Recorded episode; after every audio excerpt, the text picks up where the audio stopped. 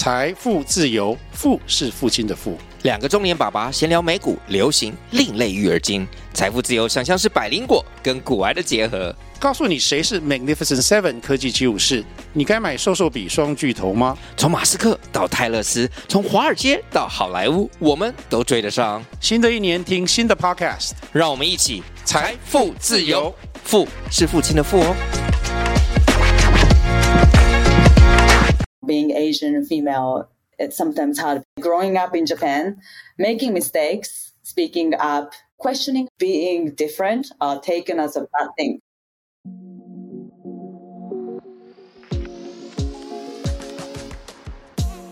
嗨各位 Care 的听众，大家好，欢迎来到 Leading Ladies 的单元。我是主持人 Tiffany，也是 Care 的创办人。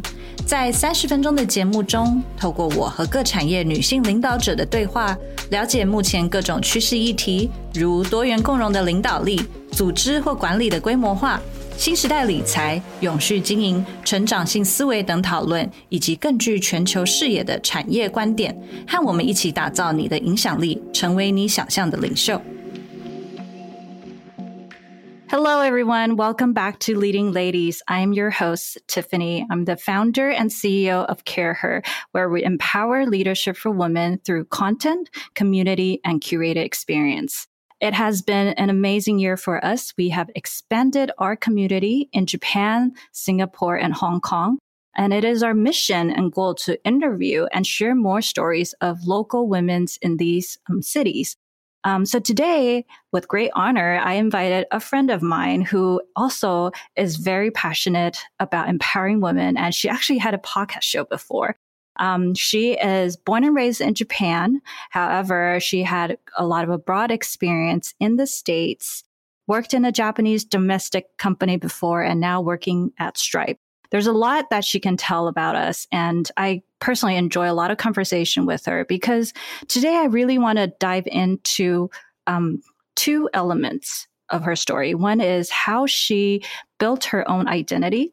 Um, I think a lot of women our age, um, born and raised in Asia, educated in outside of Asia in states or Europe, we run into this problem of trying to find out who we are between the Eastern world and Western world. And I believe that's very common in Japan and both Taiwan. So I really want to invite Mari, our candidate today, our interviewee today, to share her story. So without further ado, I would like to invite Mari Nishiyama to say hi to everyone who is the startup partner lead at Stripe. Hi, Mari. Hi, Tiffany. Thank you for the amazing introduction and thank you for having me today. I'm really excited and also nervous. Don't be nervous. Um, just a little bit about Mari. She actually just got number one at their golf tournament within Stripe, right? She's a golfer as well. Yes, uh, technically, yeah, at my office. Yes. so that's one of your passionate well. But Mari, please introduce yourself um, and take us back to, you know, your upbringing and how you become the startup partner lead at Stripe. We'd love to know about more about you. Yeah, sure.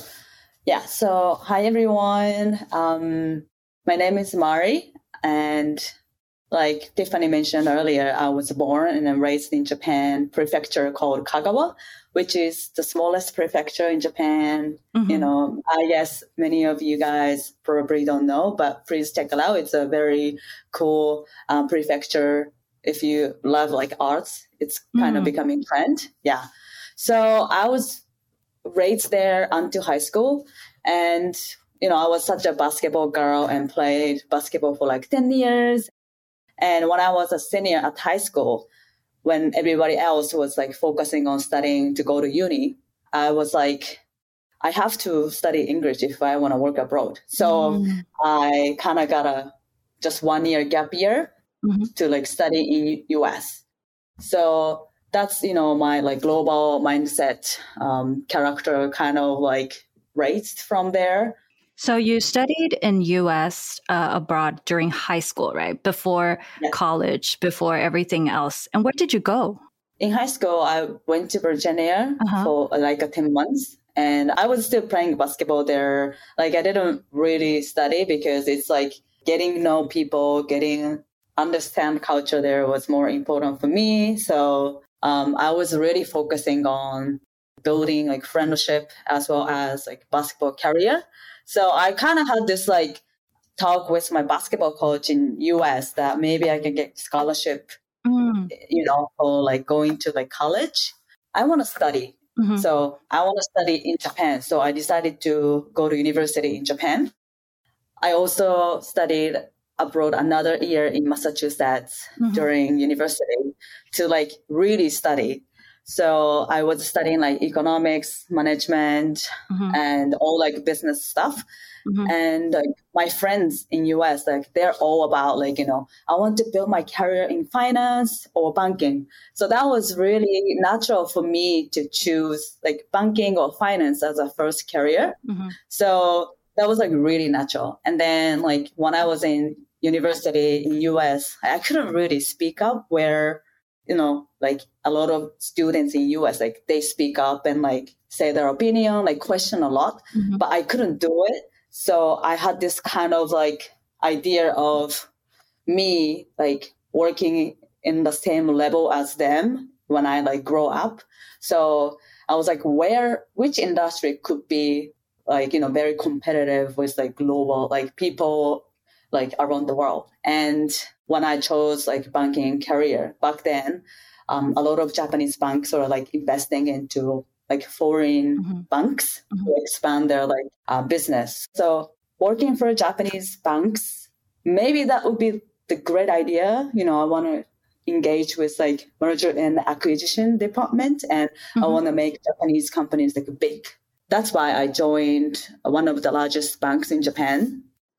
Yeah. So there are a lot of pivotal moments for you and that kind of shaped your curiosity yeah. and your concept of wanting to be global, right? Yeah and to really talk about your identity. And you also mentioned that you selected this kind of this path of being in banking and finance because you wanted to be fair. You wanted to be also equally valued by the company based on your ability, your merit, not about how much you can speak up, right? How loud you can be at the meeting rooms. So can you share it with us more? Because I think it's very interesting that you have this sense of identity very early on as an Asian female, actually, right? Because I think Asian female are probably the group that never really thought about identity and you're kind of told by the society what you should do. Yeah. But as a Japanese woman, you were able to kind of break free of that and mm-hmm. you choose to go to the States. Mm-hmm. You even thought about being a professional athlete, getting scholarship. And then all of that experience and moments contributed to your confidence right now yeah. and also to being on a path you want. Can you share with us more about these moments and how it kind of you know inside your head how did these voices or these thoughts kind of to pave the way and show you what you want to do? Yeah.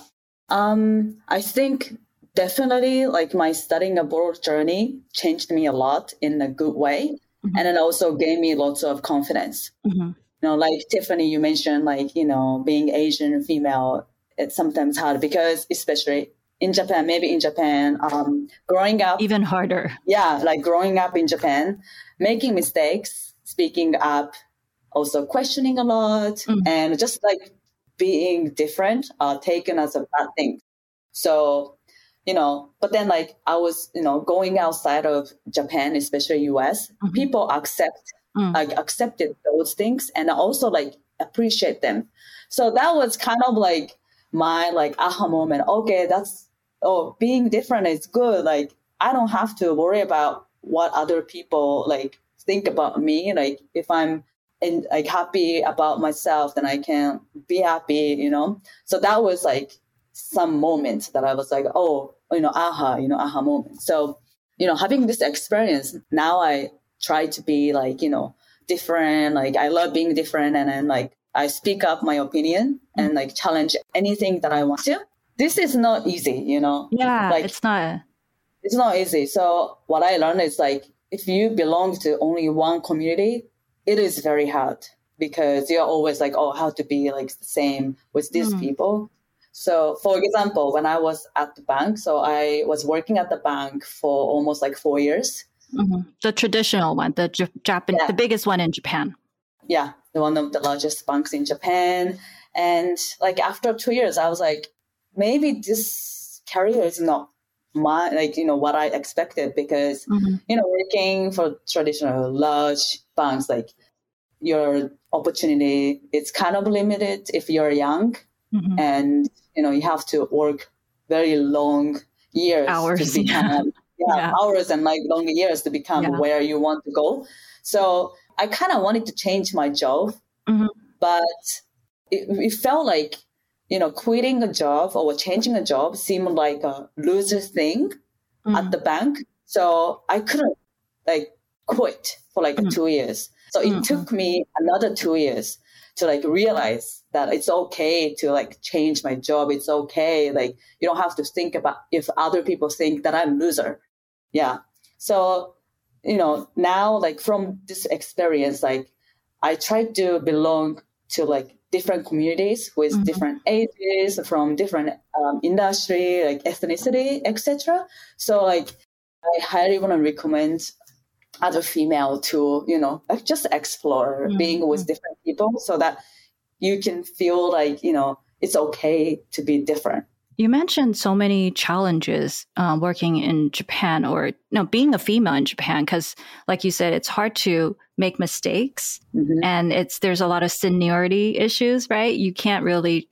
question your manager or someone that's more senior. yeah And also, you always have to kind of see how everyone is acting Mhm. and you have to kind of act the same. And you can't even quit your job because people tend to think working in the largest bank is such a great job. You should just continue to work for the life. yeah But you changed all of that. And you mentioned many times about the importance of community, of different people supporting you, letting you know it's okay, letting you feel you belong. Can you tell us a little bit more about the value of community? Like, how did you first like what what types of community do you have right now except from um, work or school other communities that support you Yeah, I wouldn't say the community, but I try to catch up with like different female. Mhm. So, for example, you know, I'm now working with startups, Mhm. so I will have this like female friends in the same area from VC accelerators and the startups. So we just meet up like occasionally to talk about like what are the challenges that they're facing and what are the exciting things that they're working on. So this kinds of like, you know, a good way to like keep you going and then also getting like inspired. So Mhm. I like that community. And also I love to catch up with my foreign friends Mhm. uh, from university or from like even coworker because they are doing something different and they also inspire me a lot. So I love like catching up with my coworkers and friends in US. Yeah. And also like I love going camping. So I met some of like campers who are Mhm. like older than me and we're just totally in a different world. Some people like in the design um, industry or just, you know, freelancers. So Mhm. I just sometimes like I catch up with them Mhm. through like camping and to talk about what's hot, what's not, you know, and some people didn't know about like NFT. So I would tell, like Mm. teach them what it is and they would teach me like something different. So those kind of like different people I try to like hang out. um, for your community, it's really, it can be shared experience, shared background, shared hobby, or even just share industry knowledge because you're all in the similar industry. You mentioned that, um, you know, you were at the traditional financial institution that the local Japanese bank uh, for up to almost four, four years, right? 3.5 to four years. Yeah. And then um, you now transit to Stripe, which is a fintech, a leading fintech. That's a significant shift. Um, can you elaborate more on your passion? Because financial industry and banking seems to still be the path that you are in. And that is something that's quite rare. Yeah. We see a woman that's so passionate about. What are some opportunities or challenges in this fintech space that resonate with you? Yeah, sure. So actually, I, I want to also talk about my career after bank. So between bank and Stripe, I went to the Deloitte Financial Advisor to like engage with Japanese financial institutions to like develop their M&A strategy. You know, like engaging with like M&A department. That was my first job. So, Mhm. you know, I was like, okay, if I can't achieve this like career at bank, I'm gonna go to another diff- like different company to achieve my goal. So Mhm. I decided to go to Deloitte Financial Advisory.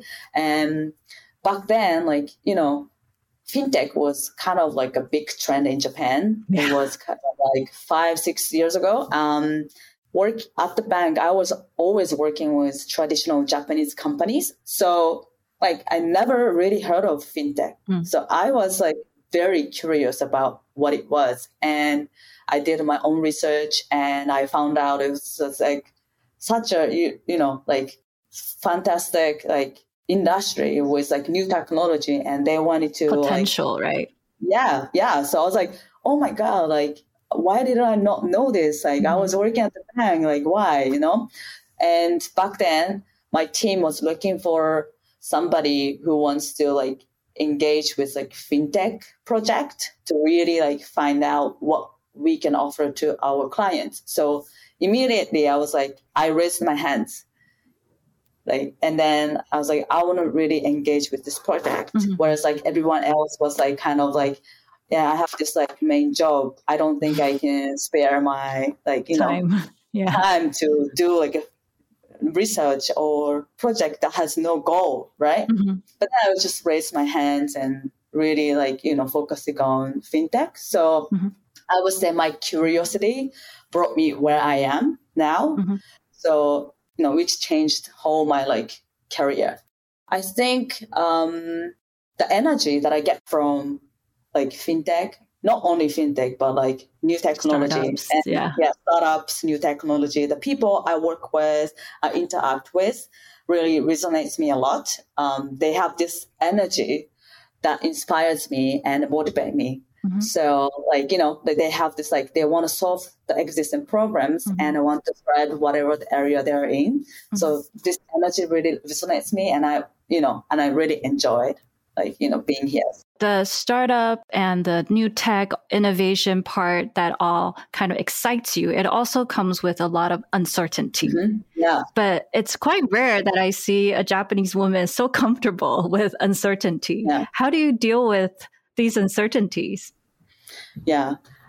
I guess every time when I face uncertainty, I feel nervous, but Mm. just think about what you've done, you know? Every time when you work on something new, you will eventually solve it or you will eventually find a way to work on it. So that's how I feel. I'm like, okay, eventually I will get there Mm. or eventually I n- will know what I'm working on. So that's kind of like normal to me. Like I love like, you know, facing like challenges. hmm Like imagine like, for example, when I moved to like Deloitte from bank, Mm. I, I was like, I've never done this. I don't know how to do this. I'm so nervous. Mhm. But then as you go like go through this experience, and then suddenly you're like, oh, I can do this. Like no problem. So You figure like it my- out. yeah, like that's my mentality.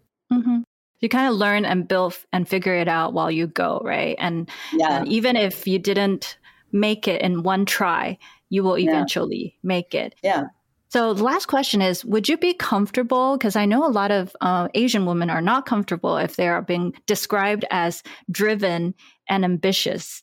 But are these like the, the type of words that you feel comfortable embracing yourself as?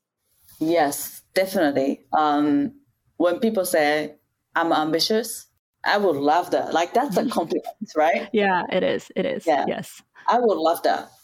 And I think that's also something Mari and I have talked about because um, we're both, I think we're both the more driven and ambitious type of um, working woman. And that kind of drives our success. But a lot of women are afraid of being described as very driven and having a lot of ambition. So, what are some advice or um, moments that you can share with everyone how that label didn't stop you from going to where you are? Yeah, I you know prior to this podcast, I was thinking like what could be like you know the advice that I can give to you know audiences, and I came up with like two principles of mine. And the first one is self reflection to stay motivated, And then the mm-hmm. second one is like see other women's success. Mm. So the first one, see like self reflection to stay motivated. So every three months, like I try to review myself, like what did I do, like what what I learned this like three months, and what went like what went well and then bad, mm-hmm. and then also set a goal that you want to achieve next three months. Mm. So from this process, you will see your personal growth, and then also you will gain motivate motivation. Mm-hmm. It's very like I go through this exercise like every three months, right? So it's very surprising to see how much you've grown only three months Mm. Every time when I look at my goals from three months ago, I'm like, why did I set this goal? Like, I'm It's too I- easy. it's too easy. Like, why did I even set this goal? Like, Yeah. it looks so easy, right? So you will see, like, oh, I I've grown, growing up, like Mhm. grown. So, and then also like I'm like a person who want to get motivated all like most of time. So I want some goals that I can achieve if I work hard. Mhm. So I really highly recommend this like similar exercise. Yeah, it's r- really good, I, I think.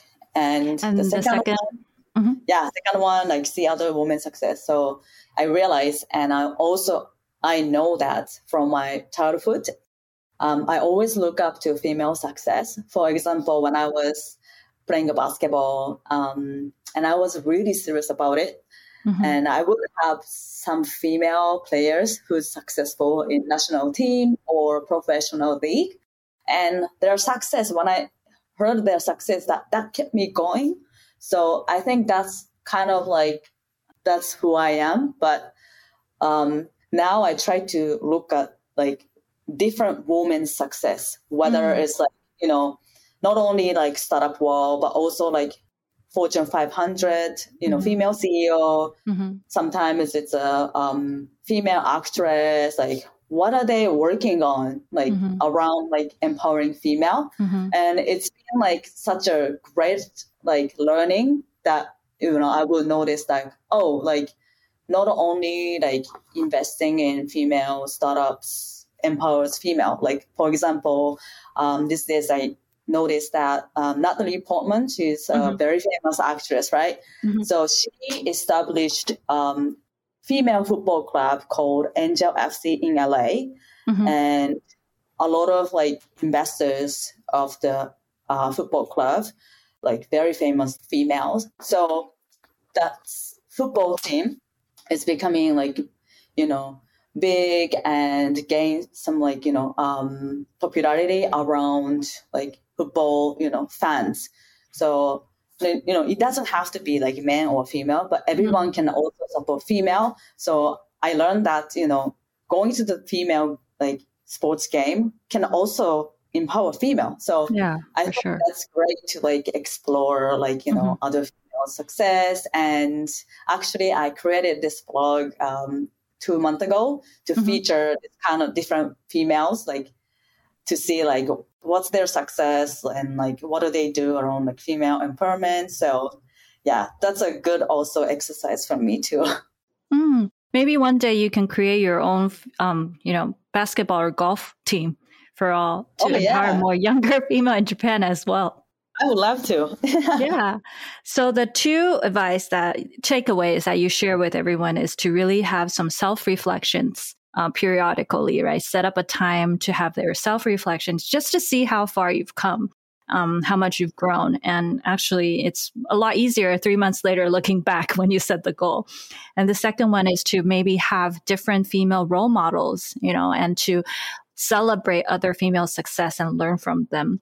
So lastly, we want to ask Mari, what is your recent goals that you set up? Goal that I set it was um, July because you know every three months I would do that. It's like kind of job, right? Like every quarter. Yeah. yeah. So last last uh, last quarter, which was July, I set this goal to like start something, start doing something around female empowerment. Mhm. So that's why I started my own blog. Mm, Yeah. So this is I started from scratch. I I created the blog by myself, and I'm you know trying to like come up with the contents and everything. So it was kind of like you know it seemed so hard for me because there was only like this like very like broad like goal. But then now I'm like getting closer and closer. So Mhm. Yeah. And maybe we can share your blog later in in the episode so people can um, it's in Japanese, right? yes, So um, a lot of our community in Japan can also click to your blog and to see the stories that you featured, and maybe they can get inspired as well. yes, So, from the stories that you shared with us, um, being able to do things that empower other women or just inspire others um, is very important to you. And can you share with us why? Is there any moment or reason that this is so meaningful and matter to you? I think it was when I joined this pitch event, uh, which Japanese female founders were pitching to foreign investors in English. Mm. And I saw that, you know, those Japanese female founders seemed less confident, even though what they're working on seemed pretty amazing. Mm. So this event really made me think like, why are they less confident? Like, why, you know? Mhm. So I did kind of a little bit of research on why like the females are less confident in like the business occasion. And I found out that female founders get less funding and then also, you know, females tend to like not ask like, you know, like direct questions. So, you know, that really made me think like, how do we motivate them? I couldn't believe it. So since then, like empowering female became like my life goal, like Mm. in the long term. So it was a great experience. And I've been still, you know, to this day, I've been still thinking like, you know, empowering female is such a big theme. So how can I really like, you know, contribute to this like empowering female? So I'm still, you know, figuring out, but this is very important to me. Yeah, I definitely echo with what you say that I think a lot of times women feel that they're not, um, they're less comfortable voicing what they're doing and they're very humble.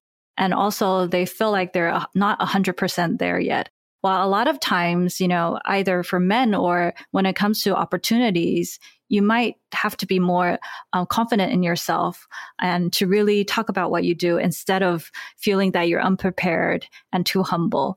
And I think that definitely needs a lot of role models, examples, or support for women to realize that you're actually much better than you think you are.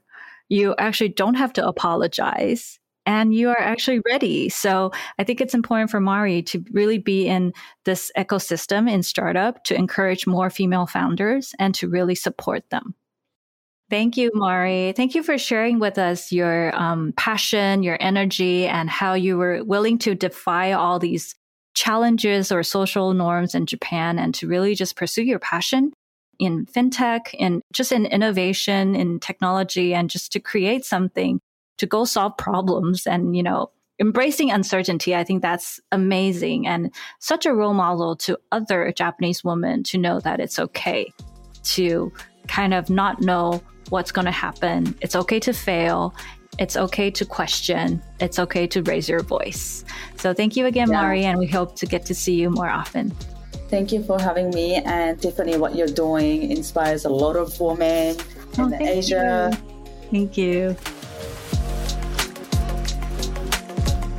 嗨，大家喜欢这集的内容吗？欢迎在 Apple Podcast、Spotify 或本集描述中 最底下的连接帮我们评分留言，让我们知道你的想法。除了 Podcast 外 c a r e 更策划了很多很棒的线下活动，每个月都有各式主题活动，从小型亲密的商业主题 Salon。到集结商业领袖的大型论坛，甚至是夏日论坛，以及是年末会员专属的 Gala 参会。透过这些活动，会员还能独家享受 Think Tank 内容以及邀请制的圆桌聚餐。更多详情，请点击本集描述中成为 Care 会员了解。